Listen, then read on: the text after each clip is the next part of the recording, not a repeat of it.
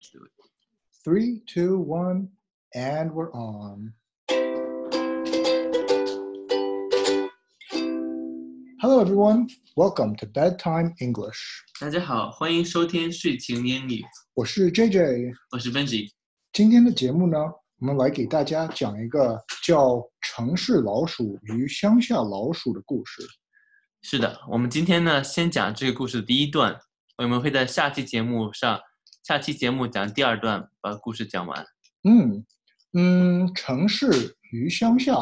编辑，如果让你选的话，你是更愿意在城市住呢，还是在乡下住？我个人更喜欢城市，我觉得城市更有意思，人也更多。你呢嗯，Jack？嗯，我想也是城市吧。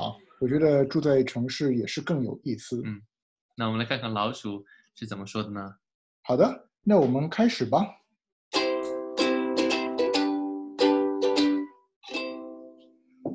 A town mouse once visited a relative who lived in the country. 某天，城市的老鼠到乡下去见它的亲戚。 For lunch, the country mouse served wheat, rice, and acorns with a dash of cold water for drink. 乡下的老鼠招待了城市老鼠吃中午饭，有小麦、大米、松果，还有清水。 The town mouse ate very sparingly, nibbling a little of this and a little bit of that, and by her manner making it very plain that she ate the simple food only to be polite. 城市老鼠吃不惯这些粗茶淡饭，可是为了表示礼貌，还是吃了一点这个，一点那个。 After the meal, the friends had a long talk, or rather, the town mouse talked about her life in the city, while the country mouse listened. 饭后，两个朋友坐下说话，更准确的说呢，是城市老鼠说话，给他的乡下朋友老鼠讲他城市的生活。 They then went to bed in a cozy nest in the hedgerow and slept in quiet and comfort until morning. 说完话，他们在树林中暖暖的巢中睡觉去了，安静舒适的睡到早晨。 In her sleep, the country mouse dreamed she was a town mouse with all the luxuries and delights of city life that her friend had described for her. 睡梦中，乡下老鼠梦见他在城市里，拥有着他朋友所陈述的城市生活中的所有荣华富贵。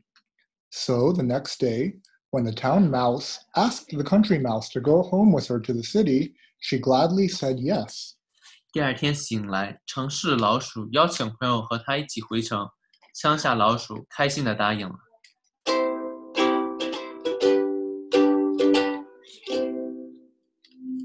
嗯，好的。那么这个故事今天就暂时讲到这里吧。那么我们来看看今天的重点语句吧。我们今天要学的第一个单词是 relative。亲戚， relative。亲戚， My uncle is my relative. 舅舅是我的亲戚， My uncle is my relative. 舅舅是我的亲戚， I have a lot of relatives. 我有很多亲戚。我们要学的第二个单词是 polite。礼貌的， polite。礼貌的， He is not polite. 他很没有礼貌， He is not polite. 他很没有礼貌， He is polite to everyone. 他对所有人都很有礼貌， He is polite to everyone. 他对所有人都很有礼貌。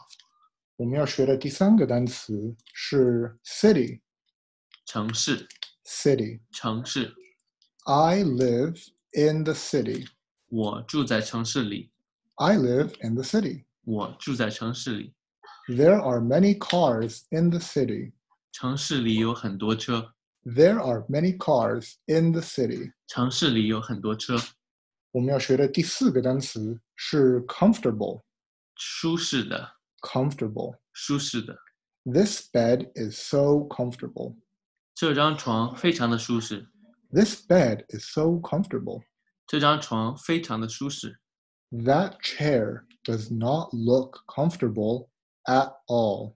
那个椅子看起来一点也不舒适， That chair does not look comfortable at all. 那个椅子看起来一点也不舒适。我们要学的最后一个单词是 nest. 巢穴， Nest. 巢穴， The bird lives in a nest. 鸟住在巢穴里， The bird lives in a nest. 鸟住在巢穴里。 Where is the bird's nest? 鸟的巢穴在哪里？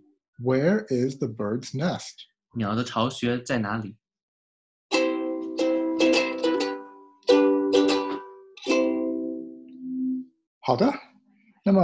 好的，那么今天就到这里吧。Thank you for listening and see you next time. 感谢收听，我们下期再见， Bye bye. 拜拜。